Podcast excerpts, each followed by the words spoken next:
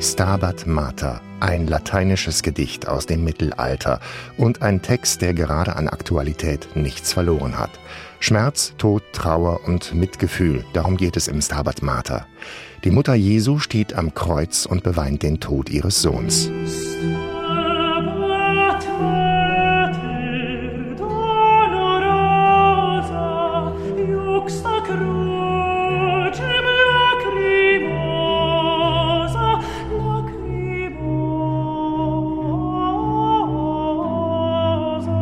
Als die Capella Krakowiensis und der Countertenor Jakub Józef Orlinski im vergangenen Juli Vivaldi Stabat Mater aufnehmen, da können sie nicht ahnen, dass das Album zu einer Zeit erscheinen wird, in der Schmerz, Tod und Trauer in Europa zum Alltag eines Krieges werden.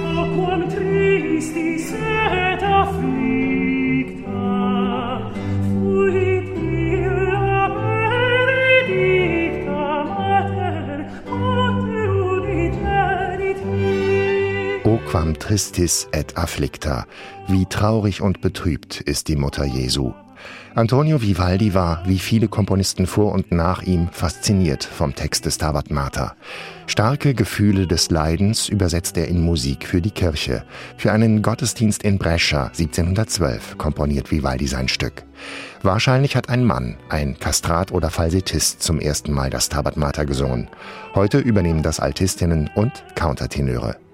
Auch der berühmte Andreas Scholl hat Vivaldi Stabat Mater eingesungen, zum ersten Mal vor 27 Jahren. Eine sehr schöne Aufnahme, die eine große Inspirationsquelle für Jakub Josef Orlinski gewesen ist.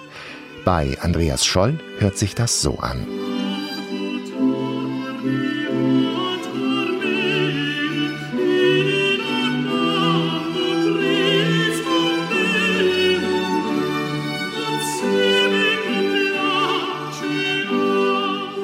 Jetzt dieselbe Stelle mit Jakub Josef Orlinski.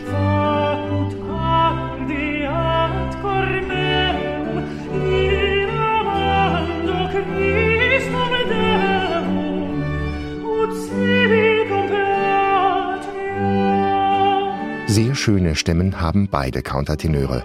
Aber im Vergleich zu Scholl kommt Orlinski mehr aus sich heraus, hat mehr Sinn für die theatralischen Momente in Vivaldis Musik. Gleichzeitig spielt die Capella Krakowiensis in ganz kleiner Besetzung mit nur sieben Instrumenten, was der Aufnahme mehr Intimität und Intensität verleiht. Das Ensemble aus Krakau existiert zwar schon seit 1970, aber erst unter seinem jetzigen Leiter Jan Tomasz Adamus hat es sich zu einem der führenden Originalklangensembles Europas gemausert. Adamus bestand 2011 darauf, dass alle Orchestermitglieder von modernen auf historische Instrumente wechseln. Ein gewagtes Experiment, das auch auf Protest stieß, sich aber gelohnt hat.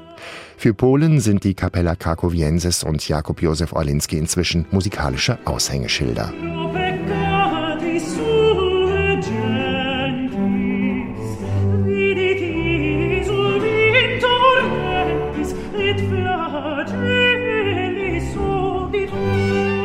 Das Stabat Mater von Vivaldi dauert nur etwas über 18 Minuten. Das würde normalerweise keine Neuerscheinung auf CD rechtfertigen. Doch die kommt im Doppelpack mit einer DVD.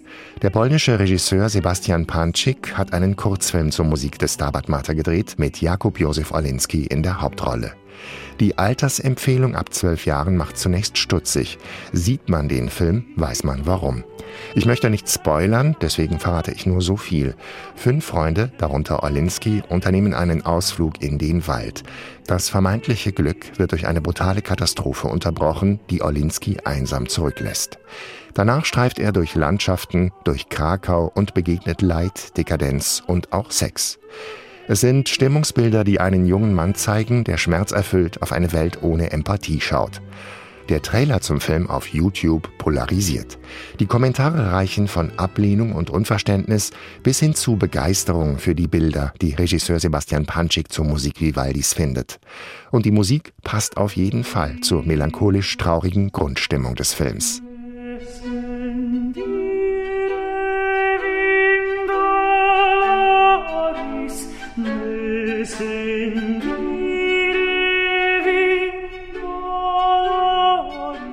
Mag der Film auch die Meinungen spalten, die Musik kann eigentlich nur begeistern. Mit ihrer Fassung von Vivaldi Stabat Mater legen Jakub Josef Orlinski und die Capella Krakowiensis unter Jan Tomasz Adamus eine der schönsten Aufnahmen dieses Stücks vor. Sie kommt in einer Zeit, in der Trauer und Klagegesänge leider in den Alltag vieler Menschen zurückgekehrt sind.